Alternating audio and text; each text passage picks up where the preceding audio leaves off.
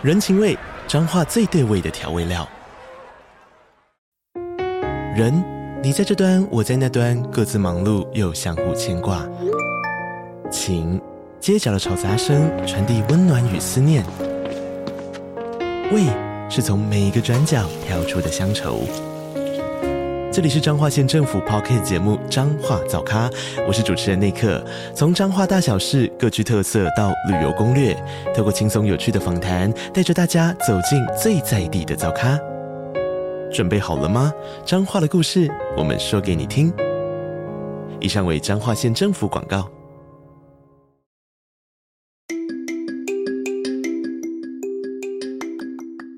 大家早安。欢迎收听通勤十分钟 On the way to work。每天早上跟着我们一起掌握最新的国际商业新闻，了解各个产业衍生出来的商业趋势。我们相信每天只要花一些时间，一起进步一点点，长期下来就能够看见巨大的成长。我是 Esther，哟，我是 Tony，让我们一起在通勤的路上前往世界。大家早安，今天是七月二十八号，星期五，欢迎回来通勤十分钟。大家早安。那很快呢，终于来到这个礼拜的最后一个工作天呢、啊，然后七月也快要过完了嘛。前几天我看到刚过完二十四节气的大暑，然后呃，台湾这几天好像在台风天嘛，所以大家如果出门的话呢，要记得小心哦。我已经好像很多年呢没有感受到这个台风的威力，这几年在加拿大感受到比较多的应该是冰天雪地、暴风雪的威力，但是我还依稀。记得以前在台湾呢、啊，每次呃台风天有时候会放台风假啊，或者是有时候以前最严重的时候是那个树啊，有的会被连根拔起，还有像之前呃几年前很红的这个被吹到歪掉的油桶嘛，我就觉得哇，真的是很多年没有感受到台风的威力了。嗯，那算是一个算是童年成长的一个回忆啦，就在台湾的一个回忆。大家，哎，大家都想说会有可以放台风假嘛？那其实，在加拿大的话呢，就是大家想象的就只是放这个雪假，就是雪太大，然后可能公车啊，或是路上这些交通没有办法行驶，没有办法运行的话呢，就会放这个雪假。没错，那有许多通勤族敲完，我们每个月的讲座，这个月的是商业新闻一零二呢，已经开放报名购票啦。那我们在上个月举办的是商业新闻一零一嘛，在里面我们是提到了身为商业新闻 podcaster 要怎么样去搜集资讯，然后在一零一的讲座里面呢，就有通勤族提到说自己有时候呃公司早会或者是每个月呢都要晨报专题新闻给老板听，但是呢为了找到对公司真正有帮助的新闻，就会花超多时间在寻找，然后。最后变得没有停损点，或者是说，有时候呢，你看了这么多，但是呢，真正有用的东西到底是什么？所以在这一次的商业新闻一零二的讲座里面呢，我们会分享的是有关于收集资料的过程的时候，要用什么样的方式啊，去归纳、收集、整理这些资料，或者是说用什么样的工具可以帮助大家达到更加有效率的工作模式。还有啊，很多人都想要知道的就是，诶，在你需要用到这些东西的时候，要怎么样快速去连接到相关资料的方法。了解如何同整资料，提升工作效率，如何选择好的商业新闻，还有这个商业资讯产出的流程。然后在讲座里面呢，我们也会分享我们是怎么让我们的一天呢，在要做这么多事情的时候，还是可以充满精神。就是可能是一些身体上面的一些方法，或者是呃 time management 一些时间管理等等的方式。也希望呢，最终能够帮助大家提升效率，增加便利性，让工作更加灵活。那当然还有希望可以事半功倍。然后最重要的是呢，最后就可以达成。说有更多的时间可以去做自己想做的事情。嗯，那其实非常的开心啊，因为这一次的商业新闻一零二的讲座的内容还有主题呢，其实一直以来都是非常多人呢，大家来询问我们问题第一名啊，就是哎，我们其实本来呢，呃，当然就是怎么整理资料，怎么收集资料，你是一个很重要的事情，所以我们在商业英语新闻一零一里面呢，去讲要如何收集资料。那我们在这个一零二的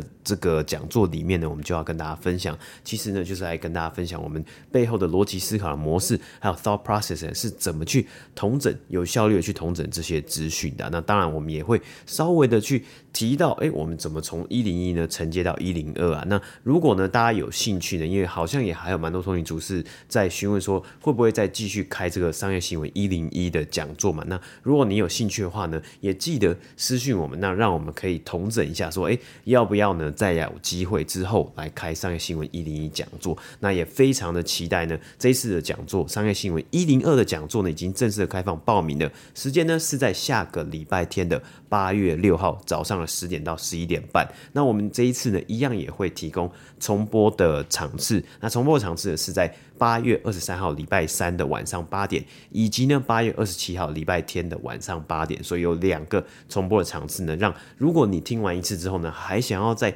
诶听两次、听三次的，可以去复习，或者是呢你可能在讲座的中途有什么地方漏听的话呢，你也可以去呃就是重新的来补听起来。那我非常的期待在当天呢跟大家在空中相见，一起学习。那如果你对这个主题有兴趣的话呢，就赶快到我们的 show note 下面点选链接去报名吧。现在还有早鸟八折优惠在限时倒数中哦。那除此之外呢，其实今天已经算是七月底了嘛，很快呢就要进入到八月。那在七月份呢，我们进行了一个呃为期一个月的庆祝，我们通勤十分钟成立三周年，提供大家非常优惠的一个月免费试听，就快要结束啦。所以如果你还没有开启这个免费试听呢的话呢，别忘了可以在 Apple Podcast 开启哟。这个优惠已经剩下不到一个礼拜啦，也欢迎大家可以开启 Apple Podcast 的免费试听，通勤时间轻松听，跟我们一起利用早晨的时光呢，每天一起变聪明。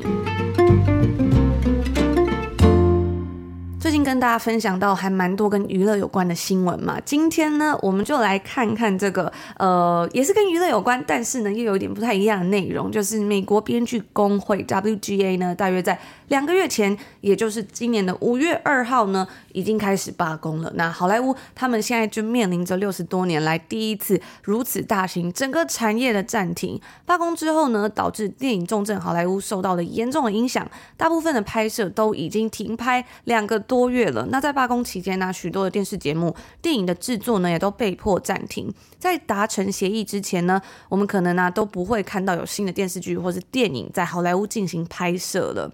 那美国编剧工会呢，是美国编剧师的专业工会，也是美国最具影响力的编剧工会之一。他们成立于一九三三年。这个工会呢，它是代表着美国的编剧师的利益，经常与电影啊，还有电视制作公司来进行谈判，以获取更好的薪资还有福利待遇。而为什么会爆发这场罢工呢？其实每三年呢、美国编剧工会的东西岸分部都会跟好莱坞主要制片厂来进行一个谈判，然后谈判一份新的合约。但是呢，在今年呢、编剧们就表示说，因为呢，现在在这样子的串流媒体时代，他们十分不满过往十年以来，片商在串流媒体投资了大量资金，虽然影视制作的技术是快速的成长，但为节目撰写内容的编剧师，他们的薪资呢却停滞不前，而劳动负担呢也随之加重。还有啊，举例像是现在有很多的影集啊，或是电影也都会在串流平台上面播放嘛。以前呢，如果是在电视台上面播放，编剧还能拿到重播的费用，但是呢，现在在串流平台上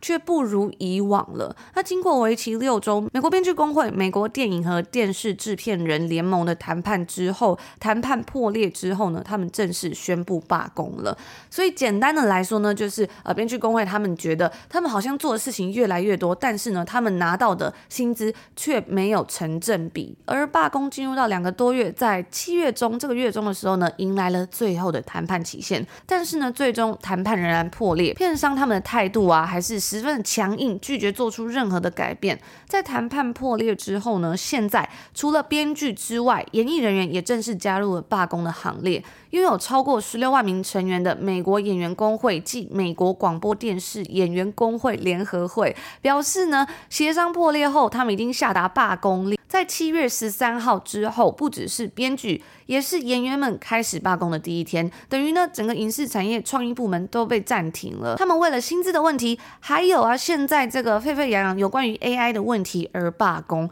一线明星，包括像是梅丽史翠普、班史提勒呢，都表示他们都很担忧啊。现在 AI 技术是这么的进步，会不会最终取代真人演员？再加上呢，肖像权的使用，其实长期以来啊，一直都是由片商一手掌握的。编剧工会以及艺人们呢，都希望片商能够承诺，未来不会使用 AI 来生成演员版本，来替代掉演员真人本身。简单来说呢，就是他们希望片商拍摄使用的是这个，假设是梅丽史翠普好了，是他的。真人真的是聘请他来拍这部电影，而非用 AI 生成的梅丽史翠普来拍电影。那大家可能会觉得这个有可能会发生吗？其实还真的有。在之前我们有看到美国总统大选刚开始的时候，我们就有提到有人用 AI 来生成川普，然后呢做出假影片的这个事情嘛。而且那个影片看起来还真的可以以假乱真了。所以呢，未来会不会真的这些片商他们为了去省钱呢？所以他们就去用 AI 来生成这些演员。我觉得。应该也是蛮有可能会发生的事，因为我们也知道嘛，其实这些大牌演员他们的呃这个薪资是非常高昂的，一部片呢，它有很多的费用，其实都是在请这些艺人啊明星身上嘛。那如果可以把这个钱省下来，相信这个片商他们会不会不择手段想要去达到呢？我个人是觉得应该是很有可能的。但是对于像是我们观众或者是演员而言呢、或许其实我们想要看到的应该会是这个真人而非 AI 版本嘛。但是呢，对于片商而言，又是另外一回事了，因为他们毕竟可以省下这么庞大的费用，而且他们能赚到的钱绝对是更多的。对于很多片商或是很多的公司而言呢，其实最重要就是什么？就是他们的获利能力呢。这样的罢工呢，对他们来说啊，或许是值得的。在下个礼拜呢，我们会来跟大家分享另外一间公司，他们也罢工了。然后呢，最终他们是有进行到这个初步的达成初步的协议。因为呢，为什么会达成协议？就是因为。这样的罢工对于公司而言或许是不值得的。那大家如果有兴趣的话，记得要收听我们下个礼拜的节目哦。那回到今天这个好莱坞罢工的新闻。在这一次的这个谈判桌上面，主要有几个角色。首先是制片商、制作公司之中啊，总共有七间主要巨头，分别是传统的片商，像是迪士尼啊、Universal、环球，还有 Sony、Paramount 等等的。而另一方面呢，有一些新的科技巨头，像是 Netflix、Amazon，还有 Apple。最后呢，还有像是这些负责撰写剧本的编剧，以及读这些剧本并且参与演出的演员们。在七月十二日晚间十一点五十九分，是一个重要的转折点。在谈判破裂之后呢，我们看到了诺兰新片这个 Oppenheimer 的演员们在英国的首映会上面，为了响应并支持好莱坞的这个大罢工，所有演员呢只有短暂现身红毯，然后之后呢，他们就直接提早离席离开现场了。Oppenheimer 的演员之一麦特戴蒙在受访的时候就表示：“我们都有共识啊，一旦工会宣布罢工，我们就会马上回家。”那这就是为什么最后这个走红毯的时间还提早了的原因。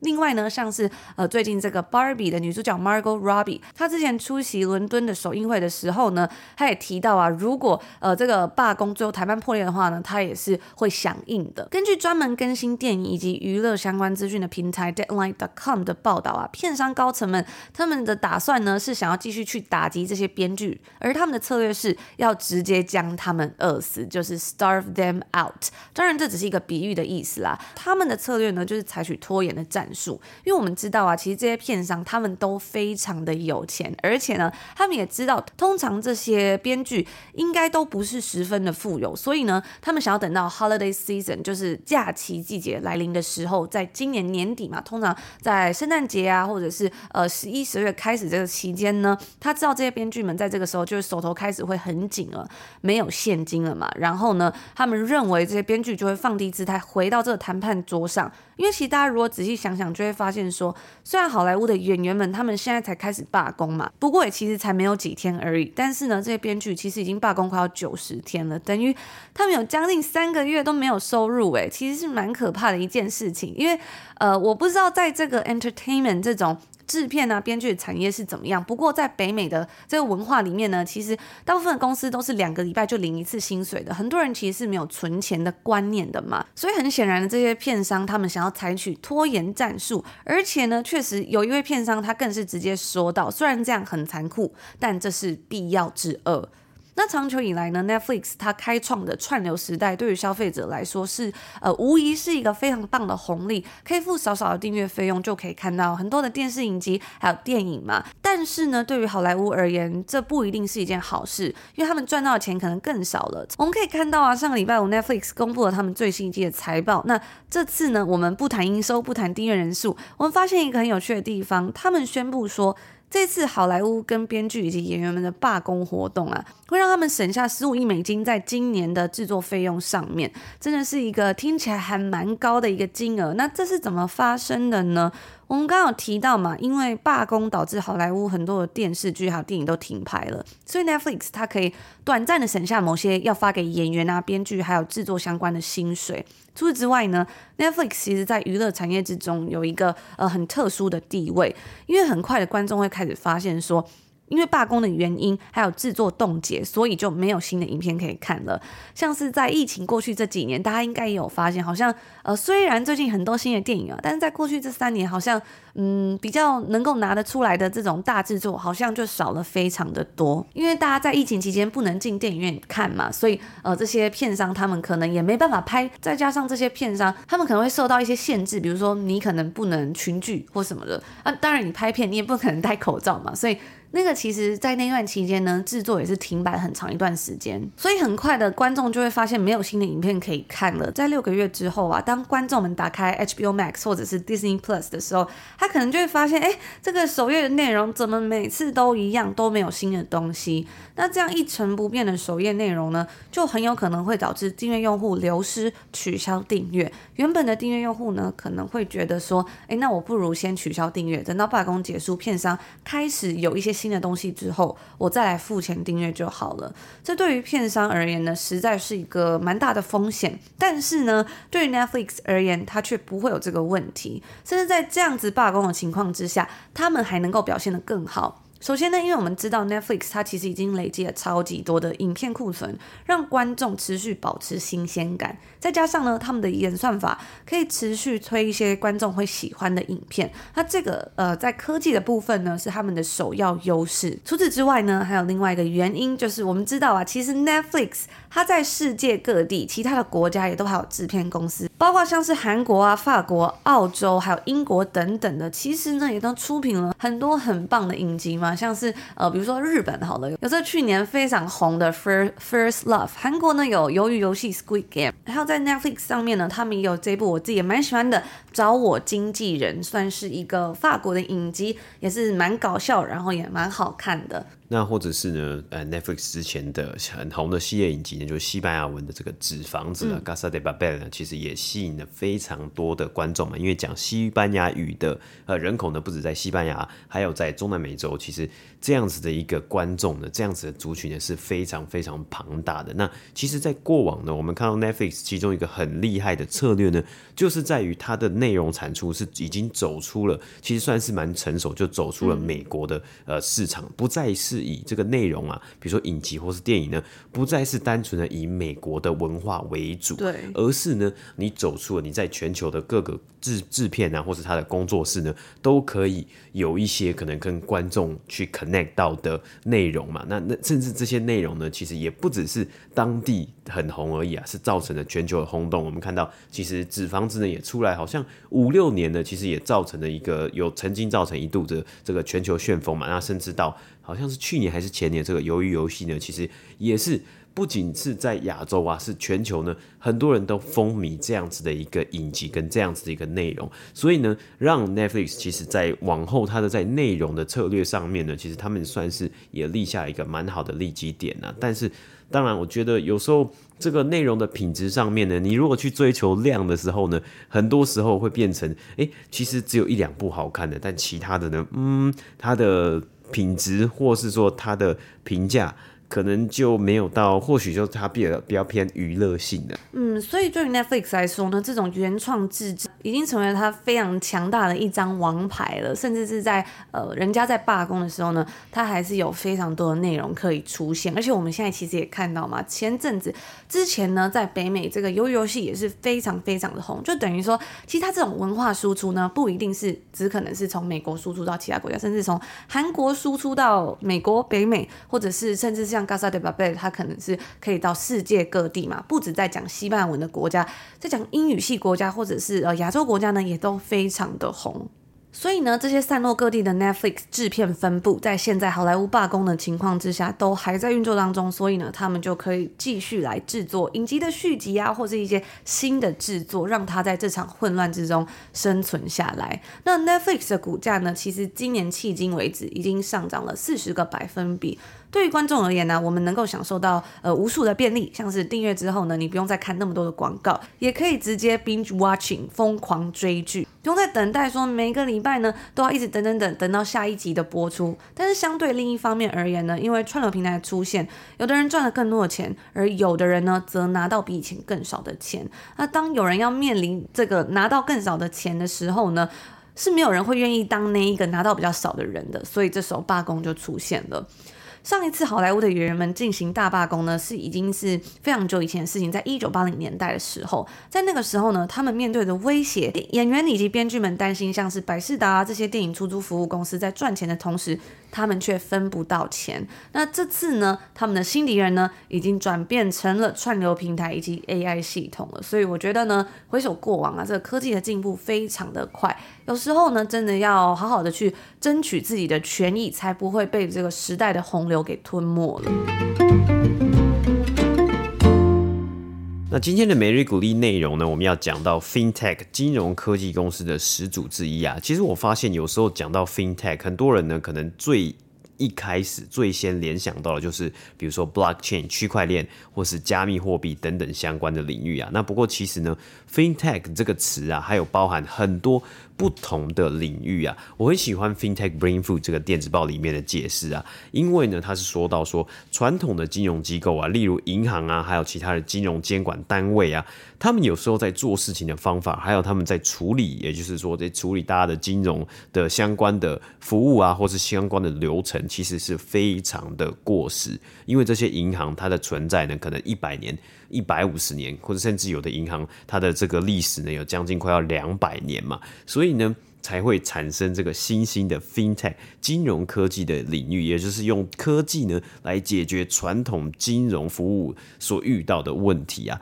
所以 FinTech 公司呢也可以说是非常多面向啊。举几个例子来来说好了，不只是区块链，当然这也是一其中一个面向嘛。其实区块链呢也是大幅度的来去解决很多呢，其实大大多数都是因为这个传统金融的算是金融的服务啊，或是传统金融的规则呢。是太过于过时，所以也衍生出了区块链这样子的一个概念嘛。那除此之外呢，也包含了像 FinTech 公司呢，有的像是数位银行啊，不用再去传统银行实体开户，可以使用手机下载 App，或者是呢，你连上网络呢，你用电脑在网页上面呢就可以开户，或者是协助处理付款的公司使用这个数位的科技嘛。比如说，其实付款也有很多种了。P to P，一般消费者，我给你钱，我传钱给你，要怎么样传送？或者是呢，消费者付钱给商家，因为呢，in exchange，他们作为交换，他要买东西，跟商家买，比如说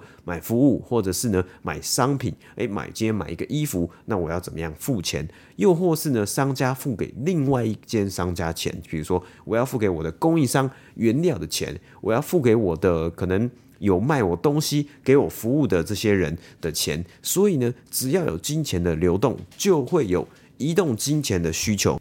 那其实最知名的就是在我们前几集之中也提到过的，也是金融科技始祖公司的之一的 PayPal 啊，它提供了一个更安全、更稳定的线上付款方式嘛。大家有的时候呢，可能会很难想象啊，二三十年前呢，很多的付款呢，都还需要使用到纸本的支票啊。但现在呢，其实都一切呢，很多事情都已经数位化了嘛。而 PayPal 其实也是在两千年之前就成立的公司啊。很难想象，哇，PayPal 大家好像哎知道它是一个数位科技，就是很科技公司的科技公司，但其实它也存在了二快要三十年了。那今天的主角呢，更是早就更早啊，比 PayPal 还更早就。成立的公司叫做 Pfizer，该公司呢在一九八四年成立啊。那为什么它的这个可能名就是算是它的名气没有 PayPal 这么大呢？因为它主要服务的机构啊，其实不算是消费者面向，就 consumer facing，而是呢比较多面对的，像是它提供银行啊、信用合作社还有其他金融机构不同范围的科技。因为啊，其实在美国它的幅员非常的广阔嘛，我们之前也有看到。地区性银行倒闭潮，因为美国呢，除了最大的几间银行，比如说 J P Morgan 啊、City Group 啊、Morgan Stanley、Wells Fargo 这些大家讲得出名字的银行之外呢，还有非常非常多中小型的金融机构啊。比如说地方性的 credit union 或是地方性的银行，他们呢，其实大多数这些银行啊，不像这些最大型的银行有这么多的资金可以去投资在更多的科技上面。所以啊，Fiser 就提供这些机构成本相对亲民的服务啊，因为大多数的客户呢，他们可以集中在一起负担呢，整体的一起来负担这个科技服务的成本啊。那对单一的公司啊或银行来说呢，他们比较。可以来去付这个钱，就比较没有这个庞大的压力啦。那一路到今天呢、啊，Fiser 也透过收购啊许多的收购呢，成长到市值目前超过七百亿美金的金融科技公司啊。那目前该公司旗下有三大主要的业务啊，第一个呢是 Acceptance，也就是收款服务啊。那这个区块呢是提供商家，比如说 POS、POS。Point of Sales 的服务啊，让商家呢可以进行数位收款的行动，并且提供安全啊，还有诈欺侦测等功能。那其中最著名的一个业务呢，就叫做 Clover。可以想象啊，其实另外一间公司呢，也就是 Block 旗下的 Square，它的知名度啊是非常非常的高嘛，也算是一个很新兴的金融科技公司的代表之一啊。那因为它的这个算是它的 branding 啊，就 Square 呢就是小小的一个白色的方块，用一个小小的方块呢，就可以去收款，然后大家可以 tap 用信用卡就可以去支付这些商家，比如说呃，这可能小生意成本啊，或是呃去农夫市集啊，去市场卖菜的这些农夫啊，都可以用 Square 这么方便的 POS Point of Sales 呢，就可以来去收款了。那除此之外呢，其实我们也看到了这几年呢，因为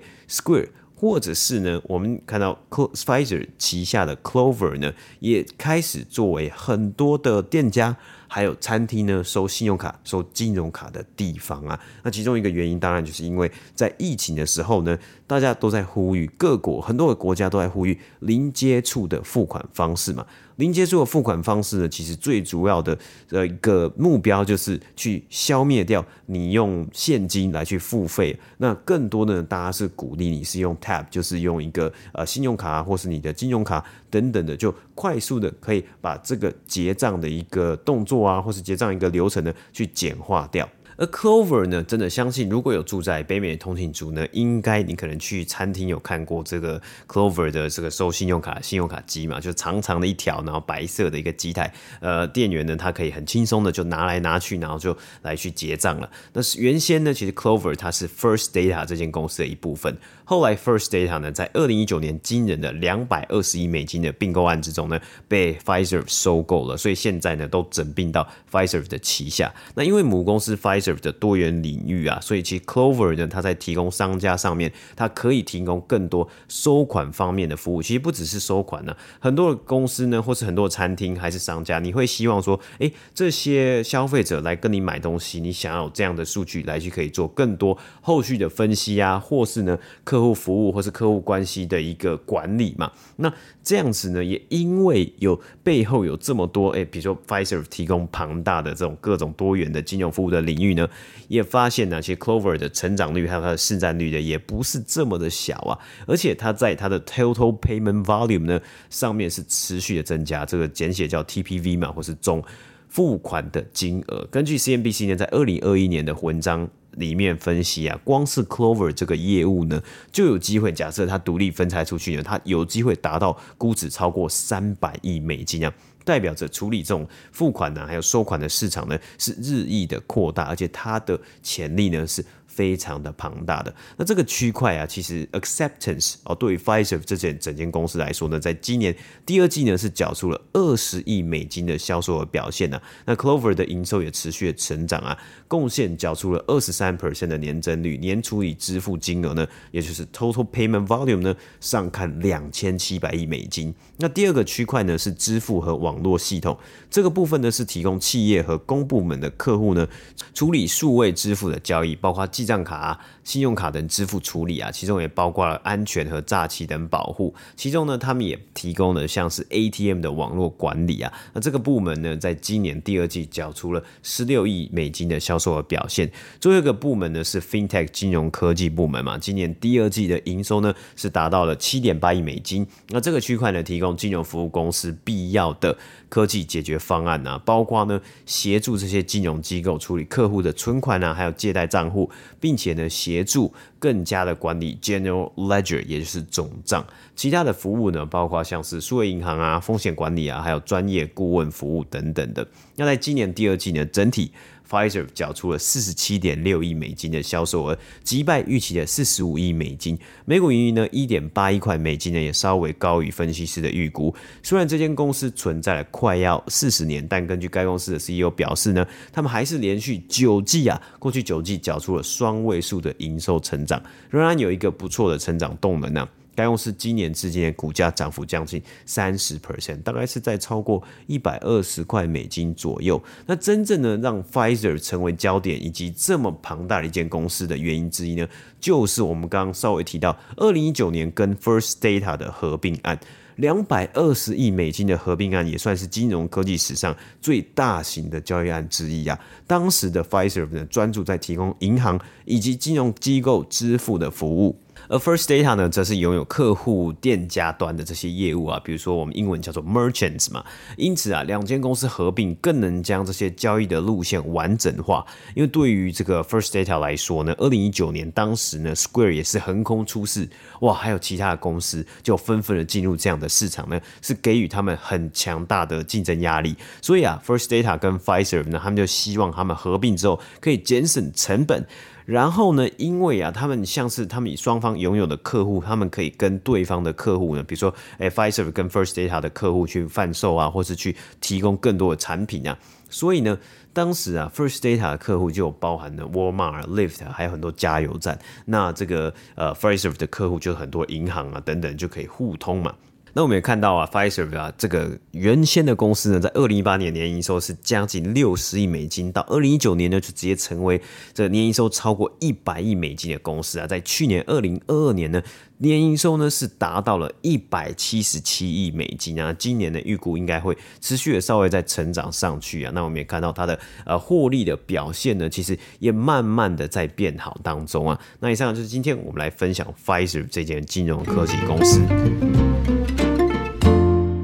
那以上呢，就是今天我们星期五要跟大家分享的内容啦。七月已经快要过完了，不知道大家会不会期待呢？今年进入到八月份，然后想到，哎，到年底啊，就是进入到下半年到年底的时候呢，好像差不多又可以来想一下，说明年有什么样新的计划了。想到就觉得还蛮期待的呢。那也欢迎大家可以跟我们分享，你在今年完成了什么样的目标，然后明年呢，你有没有什么期待想要做的事情？因为呃，过去疫情就是这三年，其实很多事情都还在慢慢恢复。当中嘛，像是我们之前有分享到，在今年的夏天呢，北美有非常多的旅客都急着要去把他们的护照上面的那个章赶快把它盖满嘛，因为呃现在其实大家才开始慢慢比较没有那么担忧啊。然后虽然呢一切慢慢在恢复到正轨，但是航空公司呢还是不太稳定，capacity 还是不太够，因为之前解雇了非常多的人嘛，所以因为我觉得或许到了明年呢，一切会在慢慢的更步上轨道，然后越来越好。那以上就今天所要跟大家分享的内容啦，